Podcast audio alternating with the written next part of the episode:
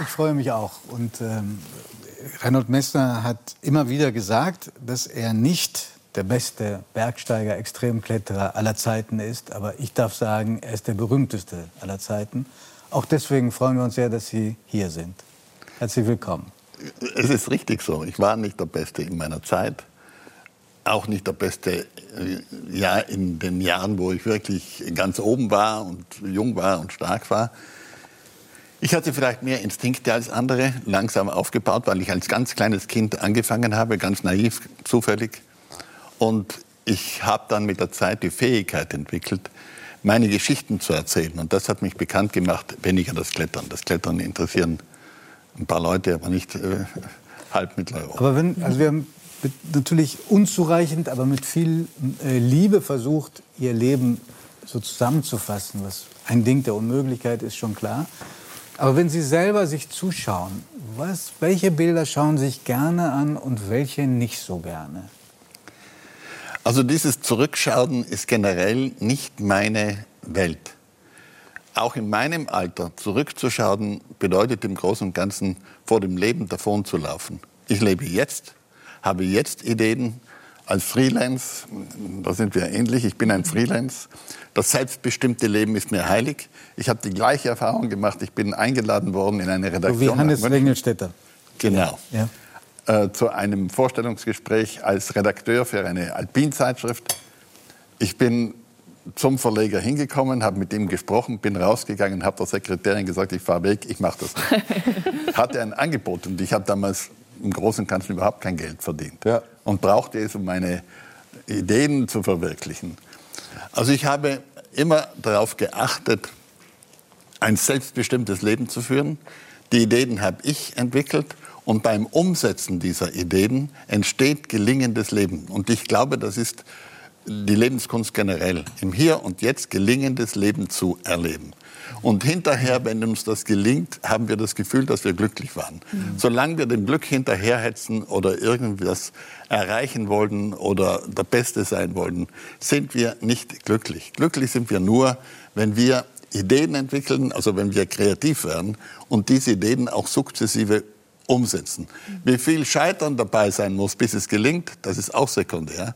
Aber im Hier und Jetzt Ideen umsetzen ist für mich gelingendes Leben. Mhm. Das gelungene Leben yesterday, also gestern, das ist Schall und Rauch. Giovanni Hannes und Wolfgang haben die ganze Zeit genickt. Die fühlen sich sehr angenehm. Ja, aber vielleicht ja. staunt ihr noch mehr, weil er sagt zum Beispiel auch, ähm, das Glück kann man, muss man herausfordern. Ja. Sonst kommt es nicht. Habt ihr eine Vorstellung, was er damit meinen könnte? Ich glaube, ich, er meint, also ich würde es sofort interpretieren mit irgendeiner Form von echtem innerlichen Fleiß. Also von der Aufrichtigkeit dem Ganzen gegenüber, was man tut. Mhm. Ähm, dass es nicht eben um die Karriere als solches, weil man eine haben will, geht, sondern dass einem das, was man für, dass man für was brennt und da bereit ist, weit zu gehen. Und dann kommt das Glück deswegen, weil man, glaube ich, weil man Menschen findet, die diese Begeisterung spüren. Ja. Das ist dann, was Erfolg bringt und Meister, dann auch das Glück. Fühlen Sie sich richtig interpretiert? Ja, also mhm. es ist ja auch angedeutet worden, dass ich ein berühmter Bergsteiger bin. Das stimmt auch. Ich bin relativ bekannt, mindestens oh, in den alpinen Ländern, Deutschland, Österreich, Schweiz, Italien, auch in Frankreich auch natürlich unter Fachleuten in Indien und in Amerika, wobei da meine Bekanntheit relativ äh, bescheiden ist. In China kennt mich kein Mensch, ist auch angenehmer, wenn man dann dort unterwegs ist.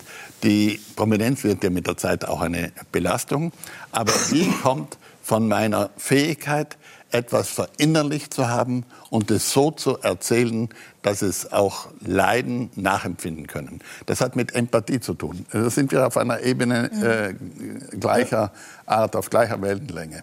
Das heißt, wenn ich nicht mit dem Publikum mitgehe, kann ich das Publikum auch nicht mit mir leiden oder Glück empfinden lassen. Und das ist die Kunst des Erzählens.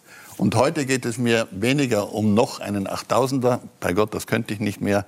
Ich käme gar nicht mehr auf den Kilimanjaro hinauf. Da war nämlich Maria Furtwängler. Ja, großen Respekt. Ja. Ja, er ist sehr beeindruckt von dieser bergsteigerischen Leistung. es ist technisch nicht schwierig, aber es ist sehr anstrengend. Ja, und um, wie, wirklich, ich habe da bei diesen knapp 6000 Metern, das ist wirklich technisch, ist gar nichts. Aber ich habe gemerkt, ab diesem 5-5, wie unangenehm die dünne Luft ist. Ja. Und ich habe dann wirklich an sie gedacht und habe gedacht, was müsste passieren? Was würde mich da dazu treiben, noch mal 1000 und sogar noch mal 2000 Meter höher zu gehen mit noch weniger Lust? Weil es ist ja 2,8. Wahnsinn. Wahnsinn. Okay. Ja. Weil es ist körperlich unangenehm. Ich habe mich nicht ganz bei mir gefühlt, ich habe mich nicht ganz wohl gefühlt und es war so, wir waren ja da oben äh, und es gibt ja in dieser Senke, da in diesem ehemaligen Vulkankrater, gibt es den Furtwängler Gletscher. Richtig. Deshalb sind wir da hingegangen, wegen eben mein, angedenk meines Großvaters, nachdem das benannt ist, der da als erster, glaube ich, mit Skiern rauf ist. Und, ähm, und man schaute runter und das war ganz nah und ich, es war eigentlich so, von hier würde ich sagen, selbstverständlich gehen wir dahin, aber ich war so ich habe mich so wenig wohl gefühlt. Ich war nicht krank, gar nichts. Also, dass ich dachte, nee, jetzt würde ich einfach gerne wieder runter. und dieses, ich bin so fassungslos, dass man das dann noch mal knapp 3000 Meter höher aushält und auch will. Aber wir sind besser akklimatisiert. Am Kilimanjaro machen wir fast alle den Fehler, ich war öfters dort, dass wir zu schnell hinaufgehen. Ja, ja. Man bräuchte fast zehn Tage Vorbereitung und dann geht das relativ gut. Dann kann man da oben auch herumlaufen im Gletscher, also im Krater drinnen und empfindet nicht diese, ja, diese Schwere in der Lunge. Es tut auch weh zum Teil, nicht? Diese kalte Luft, die reinfährt in die Lungen. Es ist anstrengend. Die Schritte laufen nicht so wie bei uns in den Alpen, sondern zwei Schritte, dann rutscht man mit einem halben zurück, dann wieder zwei. Schritte. Man ist ja an diesem Uhuru-Peak, man, ist ja, man ist ja fast auf gleicher Höhe wie der Gipfel, wenn man am Kraterrand ankommt, denkt, naja, bin ich ja gleich vorn. Das ist weit. Und dann geht man und geht und geht und denkt, das gibt's doch gar nicht. Es ist jeder Schritt wie durch Honig. Also Ich habe übrigens im Kilimanjaro eine meiner gefährlichsten Klettereien gemacht. Also ich war Ach, auf dem? Normalweg natürlich auch oben. An der Breach Wall, das ist eine 1000 Meter hohe Wand, ist schwieriger als die Eiger Nordwand, geht bis auf 6000 Meter knapp. Weil Und- steiler? Nein, das ist ein Eiszapfen, Ah, okay. der gut 100 Meter hoch ist, senkrecht. Da kommt das Wasser von oben runter, alles überhängend, und da bildet sich im Wasser ein Eiszapfen, ein riesiger Eiszapfen. Gibt es den noch oder ist er auch geschmolzen, so wie das- der Gletscher? äh, Heuer im Winter hat wieder jemand versucht, da hochzugehen und es ist nicht gelungen, weil der Eiszapfen langsam verschwindet. Ein Eisdauer ist das, ein richtiger Turm. Aber das ist nicht, das sieht man vom normalen Weg nicht. Aber wo wir jetzt schon auf hohen Bergen sind, ja, Sie haben Ja. ein Buch geschrieben und ähm, sind eine, haben eine Idee verfolgt, die spannend ist. Sie haben sich angeschaut, was äh, Bergsteiger in den letzten 170 Jahren für Briefe geschrieben haben auf ihren Exkursionen in den Himalaya. Ja. Es gibt eine Gemeinsamkeit all dieser Menschen, die in so unterschiedlichen Zeiten da hochgegangen sind. Nämlich in ihren Briefen an die Lieben daheim, sie reden fast nur von sich. Und niemals kommt so eine Formulierung, ich bin hier und denke daran, wie ihr wohl im Moment an mich denkt, ob ihr mich vermisst, ob ihr Angst habt um mich. Es ist ich, ich, ich. Ich will Sie überhaupt nicht deswegen angreifen. Es ist nur so, es ist auffällig.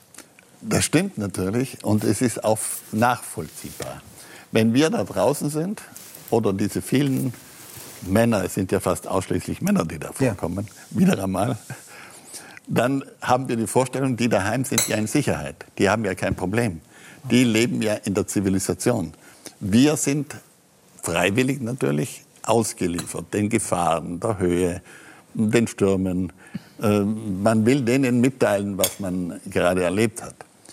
Der Hintergrund dieses Buches ist allerdings weniger der, sondern der ist, dass ich versucht habe, mit diesen Briefen von 170 Jahren, vor allem am Ende dann meine eigenen Briefe, die Entwicklung, die Veränderung in der Haltung der Menschen, der Bergsteiger, zu diesen Bergen zu erzählen. Die hat sich verändert. Und das ist nicht eine historische Betrachtung im Rückblick, sondern ist eine Erzählung im Hier und Jetzt. Also mein Liebling ist Mamari, der schon auch auf seine Frau achtet. Der sagt ja zum Ende hin, er schafft dann den Gipfel nicht, ich werde dir den Nanga Parbat zu Füßen, Füßen legen, ja. Ein großartiger Satz, nicht? Schön, schön Größenwahnsinn. Ja, ne? Als Blumenstrauß sozusagen. Ja, ja, ja. Aber ich meine, äh, also mich hat am meisten beeindruckt ähm, ein Brief, mit dem das Buch auch losgeht, nämlich ein Brief, den ihre Mutter an sie geschrieben hat. Und da schreibt sie gleich, ich weiß nicht, ob dich dieser Brief je erreichen wird. Der ist im Original als Faksimile hier abgebildet. Und dann sagt sie, ähm, das war zehn Jahre, nachdem sie äh, diese unheilvolle Expedition hatten, bei der ihr Bruder gestorben ist, Günther. Und so blickt sie zurück und sagt, damals habe ich gehofft, dass du jetzt bei uns bleiben wirst. Und dann sagt sie, ähm, ich weiß, du musst es. Also nochmal losgehen. Pass auf dich auf. Nur dieser, ich glaube, da war unglaublich viel Zärtlichkeit in diesem Satz, obwohl die Zärtlichkeit nicht zu ihrem natürlichen, spontanen Repertoire gehörte und sagt dann, du lebst so in einer anderen Welt als deine Brüder. Und damit meine ich nicht nur die Berge. Ist dieser, als dieser Brief angekommen ist, hat Sie das berührt? Äh, dieser Brief kam an, als ich schon wieder auf der Heimreise war. Aber ich habe ihn noch in Asien, das geht um Tibet, Everest von Norden, Everest Alleingang.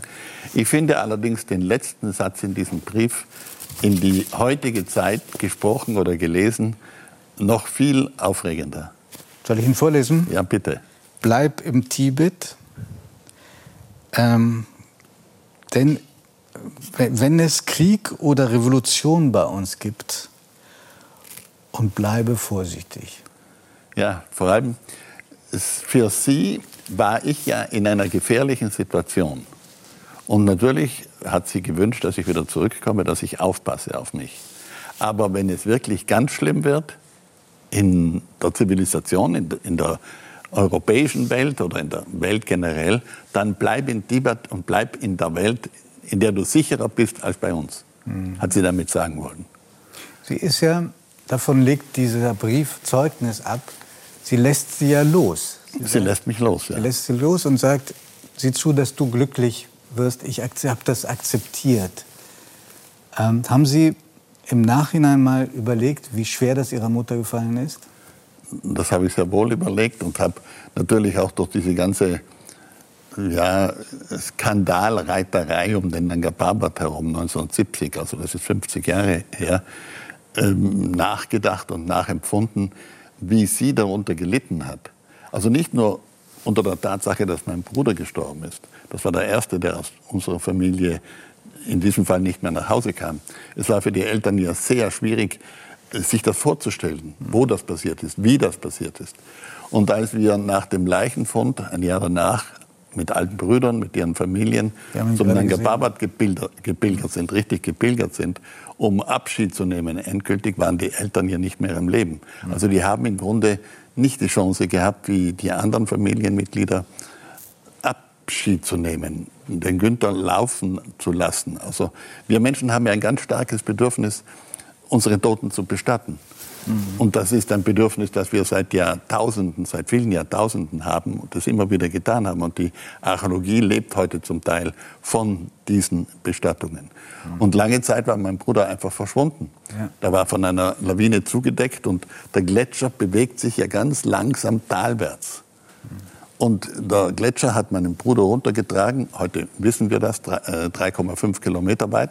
Und die vor unten im Tal, auch durch die globale Erwärmung, verschwindet dann das Eis, das auf ihm drauf ist, weil es evaporiert und dann kommen die Leichenteile zum Vorschein. Und das haben wir ja, das Glück gehabt, dass es passiert ist, weil damit diese Geschichte aufgeklärt wurde. Nicht nur ich, sondern vor allem meine Brüder. Ich wusste ja, was passiert war. Mhm. Ich hatte ja Bilder dazu. Ich hatte Emotionen dazu. Für die Brüder war das alles nur ein Weggerissen sein. Auch für mich war die Erfahrung die einer Amputation. Wir waren ja eine Brüderseilschaft. Das ist mehr als eine Seilschaft. Und sind von einer Sekunde zur nächsten auseinandergerissen worden. Trennt und dann dieses furchtbare Nachspiel und um, um vielleicht noch ergänzend zu dem, was ihre Mutter durchgemacht hat, ist es ja noch ein zweiter Bruder von ihnen gestorben, vom Blitz getroffen, ich glaube in den Dolomiten. Aber ja. Ich habe Sie nach den Empfindungen Ihrer Mutter gefragt, weil Sie einen Sohn haben, der selber Extremkletterer ist. Und ich habe Sie letztes Jahr besucht äh, auf Ihrem Schloss in Südtirol und da haben Sie mir erzählt, dass Ihr Sohn losgezogen ist auf eine Expedition, bei der Sie nicht mitgegangen sind, weil Sie das Gefühl hatten, das schaffe ich nicht mehr. Und auf einmal haben Ihre Helfer gesagt, der, der, der Sohn ist vom Schirm verschwunden. Wir wissen nicht mehr, wo, wo er ist. Wie, haben Sie da an Ihre Mutter gedacht? Oder was, wie reagiert ein Vater, der selber ein so guter Extremkletterer ist? Also diese Geschichte mit Simon, so heißt mein Sohn, der knapp 30 Jahre alt ist. Wir sehen ihn auch gerade hier. Hm. Ja, etwas größer als ich. Und äh, ist 1900, äh, 2019 passiert. Also genau. im vorigen Letztes Jahr. Ja. Wir waren am Nanga Parbat, um einen Film zu ergänzen, den wir über die Expedition 70 machen wollten. Wir machen zusammen Filme. Dabei wollte ich mit ihm auf einen Berg steigen, auf einen 6000er steigen, der noch unbestiegen war, um von dort zurückzuschauen zum Nanga Parbat, von dem wir 50 Jahre vorher auf diesen unbestiegenen Gipfel geschaut haben. Wir haben vom Nanga Parbat immer wieder zu diesem Berg geschaut, weil dort sich das schlechte Wetter angekündigt hat. Also wenn hinter diesem Berg die Haufenwolken heraufkamen und dann zu einer Wolkenschicht wurden, wussten wir, es beginnt zu schneiden, besser, wir steigen ab ins Basislager. Nun war mir der Aufstieg zu gefährlich. Also das war Sulzschnee, drauf eine dünne Firnenschichte. Wir waren zu viert, also zwei Kamera und Ton, mein Sohn und ich, alles Bergsteiger. Und ich habe nach wenigen hundert Metern gesagt, Simon, das ist mir zu gefährlich. Wenn wir zu viert den Hang anschneiden, dann könnte eine Lawine abgehen und das kann ich nicht verantworten. Zwei Tage später ist er allein hinaufgestiegen. Also ich konnte nicht sagen, das darfst du nicht tun. Dann hat er gesagt, bist du verrückt? Was, was hast du denn getan? Dann ist er mit zwei Freunden, wir sind dann vom Nanga Parbat weg, in den Karakorum gegangen. Dabei war nie vorgesehen, dass ich mitgehe. Zum Black Deuce, wieder ein unbestiegener Gipfel, ein hoher 6000er mit äh, Fels und Eis. Und da ruft plötzlich jemand an, äh, der Simon und sein Partner, äh, die sind verschwunden, man weiß nicht, wo sie sind. Man sieht auch nichts, denn ein Bergsteiger war im Basislager zurückgeblieben, weil Nebel ist. Was sollen sie tun? Dann habe ich gesagt, da können sie im Moment gar nichts tun. Sehr sachlich und ruhig, das muss ich zugeben. Ich hätte auch nicht hinreisen können, ihn zu retten, weil ich nicht akklimatisiert war. Ich könnte das auch gar nicht mehr klettern. Er ist dann wieder aufgetaucht. Sie sind über den Gipfel auf der anderen Seite abgestiegen und dann in ihr Lager zurückgekehrt. Und auf der anderen Seite hatten sie keinen Kontakt mehr mit dem Rest der Welt. Natürlich ist das eine Belastung, aber mit einem Bergsteiger dieser Qualität lebend bedeutet, mit der Eventualität des Umkommens zurechtzukommen. Was mich sehr beeindruckt hat, ist John Ross Kelly. Ross Kelly ist ein amerikanischer Bergsteiger mhm. meines Alters, da war der beste Höhenbergsteiger Amerikas in den 70er und 80er Jahren. Und ein wirklich ein großartiger Mann, den ich gern mag. Lebt auch noch. Sein Sohn ist zusammen mit dem David Lama, bekannter Kletterer, hat den Cerro Torre freigeklettert und mit äh, Hans-Jörg Auer, einem Nordtiroler, auf den Hauspeak gestiegen in die Rocky Mountains. Zu dritt drei der 20 besten Bergsteiger der Welt. Und sie sind beim Abstieg irgendwie von einer Lawine mitgerissen worden. Der Vater Ross Kelly ist da hingegangen, hat sie ausgegraben und hat genau rekonstruiert, was passiert ist. Wir wissen heute ganz genau, was passiert ist. Ich war voriges Jahr auch dort, ich habe mir das angeschaut, weil ich äh, mit dem Hans-Jörg Auer eng befreundet war und das nachempfinden wollte. Und damit kommen wir zu einer Tatsache, die einer breiten Öffentlichkeit nicht klar zu machen ist. Wir tun etwas, was kein vernünftiger Mensch tun würde. Wir gehen dorthin, und zwar freiwillig, bewusst, wo wir umkommen könnten, um nicht umzukommen. Die Kunst ist das Nicht-Umkommen. Und das Nicht-Umkommen ist nur eine Kunst, wenn man umkommen könnte. Wenn ich a priori das ausschließe, weil ich das Ganze so organisiere, dass das Umkommen nicht möglich ist, dann ist es was anderes. Reinhard Minister, Ich, ähm, Sie merken, wir hören ja alle zu und sind ein bisschen verstört auch. Aber, ja, das ist richtig. Äh, das verstört, aber wir hören Ihnen wirklich gebannt zu. Ähm, wir freuen uns auch deswegen so, dass Sie heute hier sind, weil wir wissen, dass Sie sehr äh, selten nur noch sich auf solche medialen Ausflüge einlassen. Wanderungen nach Bremen. weil Sie sagen, ich bin jetzt 76, es gibt so viele Projekte, die ich noch vorhabe. Ich suche mir sehr genau aus, wohin ich gehe. Fühlen uns geehrt. Danke. Bitte schön.